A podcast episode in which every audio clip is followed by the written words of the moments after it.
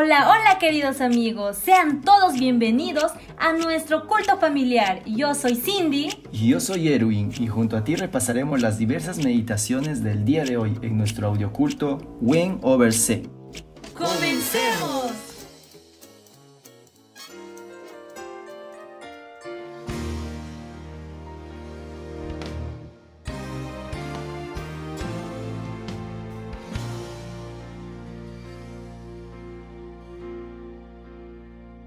Segunda Timoteo 3 También debes saber que en los últimos días vendrán tiempos peligrosos, porque habrá hombres amadores de sí mismos, avaros, vanidosos, soberbios, blasfemos, desobedientes a los padres, ingratos, impíos, sin afecto natural, implacables, calumniadores, sin templanza, crueles, enemigos de lo bueno, traidores, impetuosos, engreídos, amadores de los deleites más que de Dios, que tendrán apariencia de piedad, pero negarán la eficacia de ella.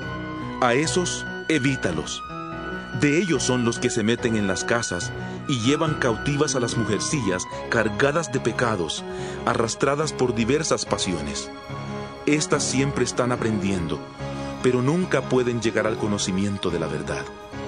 Y de la manera que Janes y Jambres resistieron a Moisés, así también estos resisten a la verdad, hombres corruptos de entendimiento, réprobos en cuanto a la fe, pero no irán más adelante, porque su insensatez será manifiesta a todos, como también lo fue la de aquellos.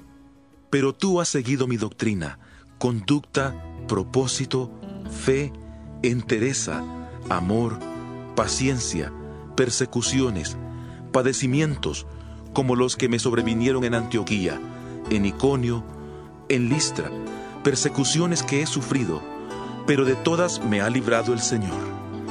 Y también todos los que quieren vivir piadosamente en Cristo Jesús padecerán persecución. Pero los malos hombres y los engañadores irán de mal en peor, engañando y siendo engañados.